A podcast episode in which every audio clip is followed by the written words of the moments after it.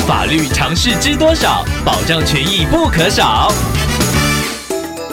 欢迎收听《法律知多少》时间，我们请到瑞银法律事务所律师郑瑞伦来为您解答法律上的疑惑。各位听众朋友，大家好，我是郑瑞伦律师。郑律师您好，听众朋友古斯透过官网留言板想请问您，他在网络上找了集运，平常只和卖家以 LINE 联络，没有签订合约。前后也送了至少十来次，但去年多件包裹当中有一件没有收到。询问业者时，对方以各种说法推脱，就这样过了快半年。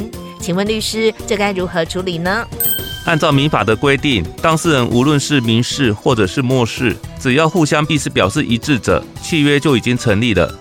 所以，签立书面契约、口头表示，或者是透过 lie 聊天记录来达成意思表示合致，都会成立契约的。原则上不以签立书面为必要。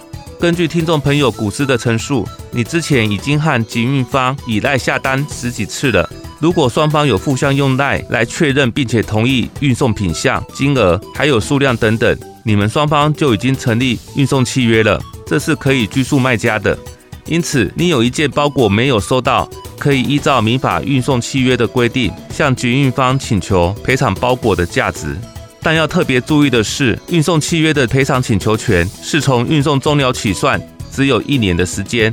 律师在这边建议听众朋友，可以先寄发存证信函给集运方，用存证信函来中断时效。